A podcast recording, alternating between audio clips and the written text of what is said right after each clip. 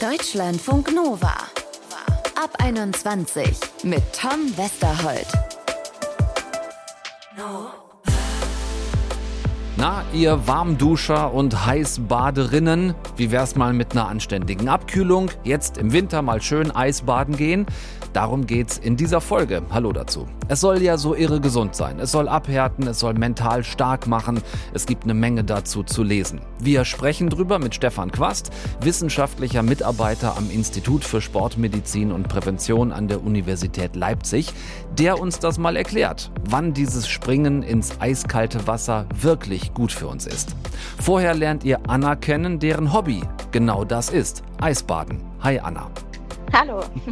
In einem deiner TikTok-Videos kann man sehen, wie du mit einer Kettensäge im Bikini ein Loch ins Eis sägst, um danach da reinzuspringen. Was zum Teufel stimmt nicht mit dir? Also bei uns ist das Eisbaden so ein Familiending und ich habe das dann auch immer auf TikTok gepostet.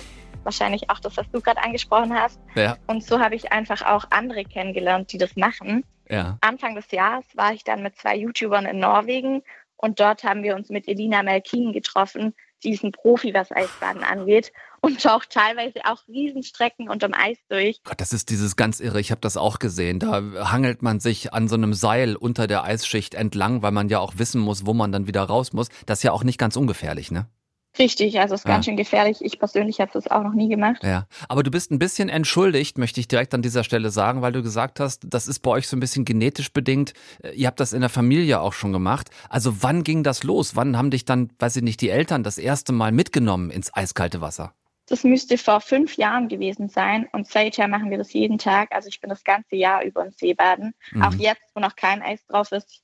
Also auch so Aber- eine Verrückte wie meine Schwester, die einfach prinzipiell jeden Tag da ins Wasser geht. genau, ja. Was sagen da so Freunde dazu, die das vielleicht nicht so machen oder kennen, wenn du denen erzählst, oh, morgen früh, nee, ich muss einigermaßen früh raus, ich muss ja noch ins Wasser. Also einige Freunde von mir äh, machen es tatsächlich auch, teilweise, weil ich sie überredet habe. Okay. Und die sind auch begeistert. Und äh, andere, die sind tatsächlich auch relativ geschockt und waren dann auch schon dabei und sind dann maximal mit den Füßen rein und dann aber direkt wieder raus. Wir werden da auf jeden Fall heute auch noch mit einem Experten drüber sprechen, weil ganz oft ja die Rede davon ist, dass das so gesund sein soll, so für Körper und Geist. Äh, was für Unterschiede, wenn du sagst, seit fünf Jahren machst du das jetzt, hast du bei dir selber festgestellt? Mm, Gesundheitlich gab es bei mir insofern Veränderungen, als dass ich früher total anfällig für Erkältung war und super schnell gefroren habe. Und das ist seit ich Eisbaden gehe nicht mehr äh, so. Auch ziemlich gut für meine Stromrechnung. Allerdings musste ich früher, als ich mit Eisbaden angefangen hatte, schon zweimal mit einer Nierenbeckenentzündung ins Krankenhaus, weil ich es einfach übertrieben habe und auch mein Körper oder die Kälte noch nicht so gut einschätzen konnte. Jetzt passiert es allerdings nicht mehr so häufig, weil ich mich mittlerweile besser kenne und auch äh, meinen Körper in diesem Zustand besser kenne. Was hast denn du da über dich rausgefunden? Also was sind das für Sessions, wenn du da jetzt, ich sag mal, du hast jetzt gerade mit der Kettensäge das schöne Loch fertig gesägt ähm, und bist fertig entkleidet und springst da rein. Da kann man doch eigentlich nur von mehreren Sekunden reden oder wie lang bleibst du drin? Ich bleibe meistens so sieben Minuten drin. Die What? ersten 30, ja, die ersten 30 Sekunden, das sind die härtesten, weil der Körper dir signalisiert, dass die Kälte so gefährlich ist und du direkt wieder raus sollst. Deshalb ist auch mentale Stärke, Meditationstraining und Atmung so wichtig. Wenn man die ersten 30 Sekunden dann aber überstanden hat, dann wird es einfacher und auch angenehmer, weil der Körper sich an die Umgebung anpasst und die Atmung sich wieder normalisiert. Aber man soll es auf keinen Fall übertreiben und unbedingt eine Stoppuhr mitnehmen. Ja, ja, also ich kenne das tatsächlich ähm, aus so Reportagen von Schiffsunglücken, dass ja oftmals die Kälte des Wassers der Hauptgrund dafür ist, warum das so gefährlich ist, wenn man in diesem eiskalten Wasser treibt und viele Menschen sich dann nach wenigen Minuten schon nicht mehr bewegen können. Also hast du das irgendwann dann auch mal medizinisch begleiten lassen von jemandem, der sich auskennt oder war das reines Learning by Doing? Meine Cousins, die kennen sich damit schon sehr gut aus, die machen das schon am längsten von uns allen und die haben dann auch immer eine Stoppuhr dabei und sagen dann so, jetzt reicht's. Und ähm, in Norwegen war dann auch ja, ein Rettungsteam dabei und die Elina, die das schon jahrelang macht, die hat uns auch sehr hilfreiche Tipps gegeben, gerade was auch Mentalität angeht. Aber ansonsten kann ich nur empfehlen, mit Aufsicht Eisbahn zu gehen. Allein ist das echt gefährlich, wenn man sich da total verschätzt. Irgendwann verliert man sich da auch und vergisst total, wie viele Minuten man da schon drin ist. Es hm. wird echt ähm, schwierig dann. Wenn ich jetzt sagen würde, wovon jetzt erstmal nicht auszugehen ist, aber wenn ich sagen würde, ach Mensch, das, was die Anna da erzählt, das ist wirklich also seltener krank und, und irgendwie auch so fühlt sich besser und jetzt bin ich doch neugierig geworden.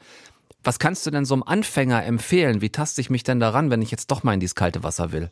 Auf jeden Fall mit einer Gruppe gehen, da kann man sich gegenseitig supporten und man unterstützt sich einfach auch psychisch dabei. Und reingehen ist am schlimmsten, kann ich immer nur sagen. Danach wird es einfacher. Und natürlich die Stoppuhr nicht vergessen zur Orientierung kann ich auch jedem empfehlen. Wir nehmen manchmal noch danach einen Tee mit. Für direkt danach ist so ein Tee, der wärmt dann doch mal ganz schnell, wenn man wieder aus dem kalten Wasser kommt. Ja, und, und auch wenn es losgeht mit dem Eisbaden, also einfach in irgendeinen zugefrorenen See irgendwo ein Loch reinhacken und dann da reinspringen, ist wahrscheinlich auch keine gute Idee, ne?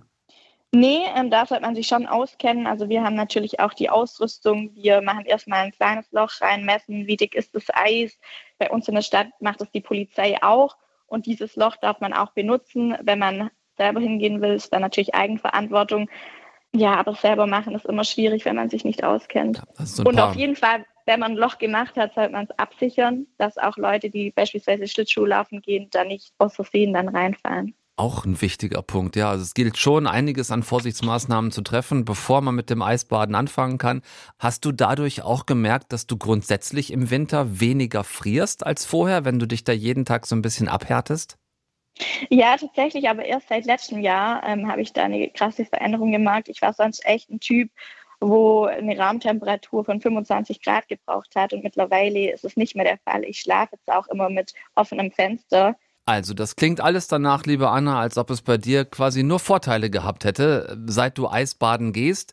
Ja, bis ähm, auf die Nierenbeckenentzündung. Bis, genau, bis auf die Nierenbeckenentzündung, wo du aber selber gesagt hast, da hast du es aber auch wirklich übertrieben und da, mhm. ja, dass man da vorsichtig sein sollte, auf jeden Fall, da haben wir drüber gesprochen. Ich danke dir sehr für deine Geschichte hier bei uns bei Deutschlandfunk Nova. Ich weiß nicht, wie sagt man bei euch Eisbadern zum Schluss? Sagt man gut frier oder schöne Frostbeulen oder fröhliches Zähneklappern oder wie heißt das bei euch? Könnte man auf jeden Fall einführen. In dem Fall ein fröhliches Zähneklappern. So, fröhliches Zähneklappern dir äh, und bleib bitte gesund bei all deinen Eisbadegängen. Ich bewundere es sehr. Bei mir fängt Baden bei einer Wassertemperatur entsprechend der Körpertemperatur an. Insofern hast du meinen größten Respekt.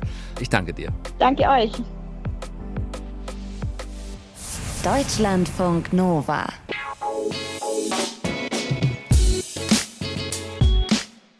Schönere Haut, schlank fast über Nacht, fit wie nie und dazu auch noch immerwährende gute Laune.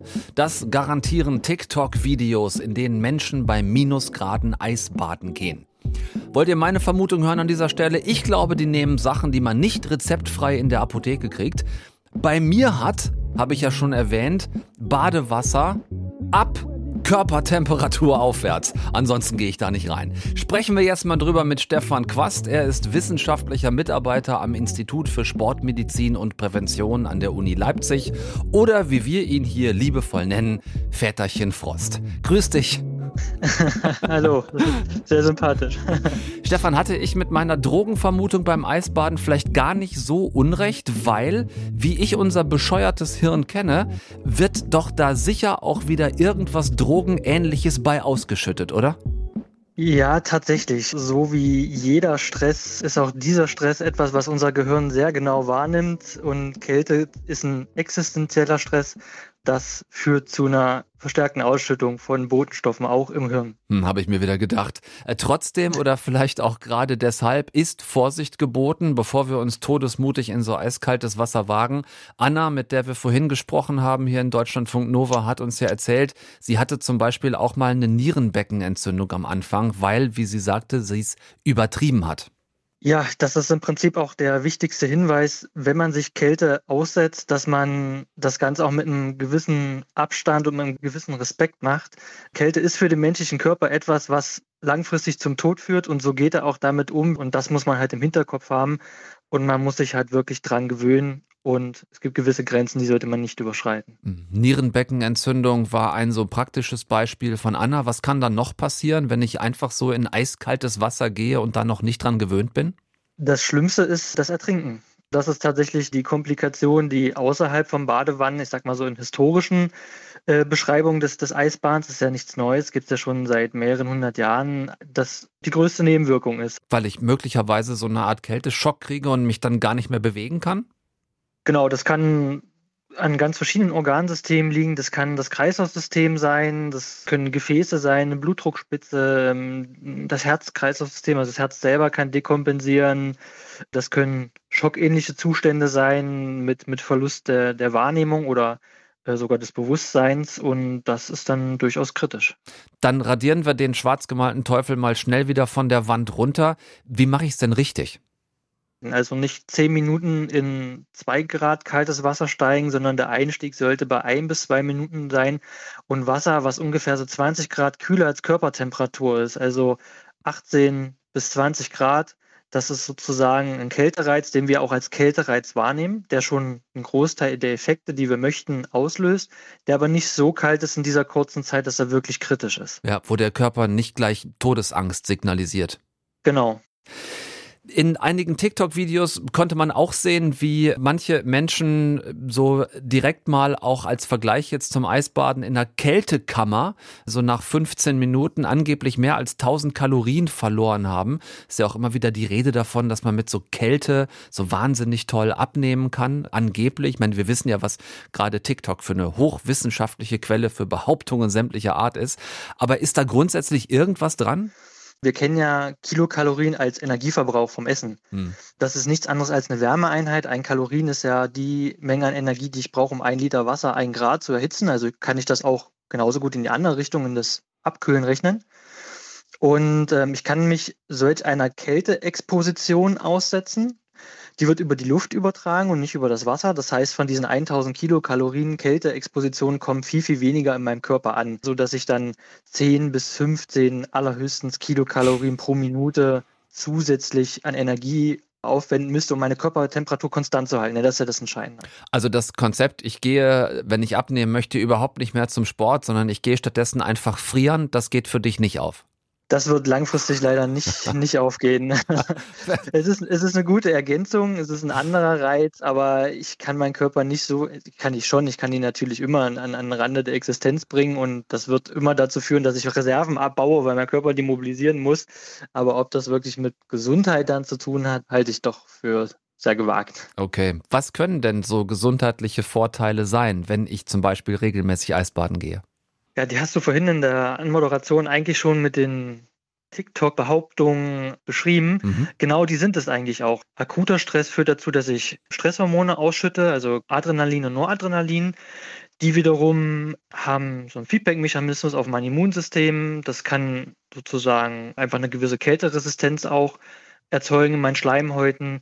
Es kann psychische und mentale Benefits haben, auch das ist bekannt ja, einfach die Toleranz gegenüber Kälte steigt natürlich. Also der Körper kann einfach stärker, es ist wirklich einfach eine Konditionierung, ein Training, er greift später auf das Zittern zurück, er greift aber früher auf das braune Fettgewebe zurück. Und das braune Fettgewebe ist super, weil damit verbrennt es Fett, verbrennt es Energie. Mhm. Das ist nicht viel, aber über die Zeit ähm, kumuliert sich der Effekt dann auf. Und das führt vor allen Dingen dazu, dass ja, der Stoffwechsel insgesamt einfach einen aktiveren Status hat und dadurch baue ich auch im anderen Kontext einfach nicht so schnell Gewicht, nicht so schnell Fett auf. Ja. Und diese Effekte sind alle nachgewiesen, die sind nicht riesig. Das muss man sagen. Es ist jetzt nicht so, dass ich sage, damit erreiche ich dort das Maximum, aber ich kann sie unterstützen und zwischen ich kann sie unterstützen und Sie sind riesig, liegt halt irgendwann zwischen Wissenschaft und TikTok. Das ist klar, das ist klar. Letzte Frage von einem Warmduscher wie mir. Wenn ich jetzt sage, also das frisch aufgehackte Eisloch ist mir einfach zu brutal, ich würde es mal vielleicht zum Anfang mit der kalten Dusche morgens versuchen. Ist das irgendwie vergleichbar? Kann ich damit einen ähnlichen Effekt erzielen? Das kommt im Wesentlichen auf die Wassermenge drauf an. Ähm, ich dachte so an drei Tropfen zum Anfang. ja, das ist ein guter Einstieg, allerdings wird das nicht ganz so reichen. Es geht wirklich um diesen Gesamtkörperreiz, ähm, sodass du quasi diesen gesundheitlichen Effekt vor allen Dingen dann hast, wenn du zwei Drittel deines Körpers in wirklich komplett kühlem Wasser, nicht kaltem, aber kühlem Wasser hast.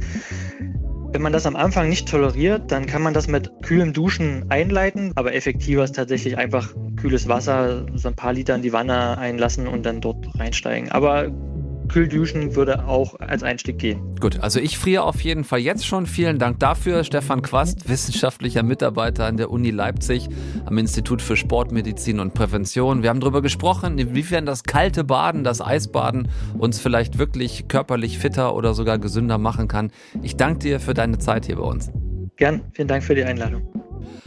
Also nicht gleich alles auf einmal. Viel hilft hier eben nicht viel. Eisbaden kann unser Immunsystem stärken und uns auch mental fitter, wacher, aufmerksamer machen, aber bitte in Maßen. Langsam rantasten, kein Eisheld sein wollen, auf den eigenen Körper hören, nicht alleine gehen und sich und die Badestelle gut sichern. Erst dann fröhliches Zähneklappern.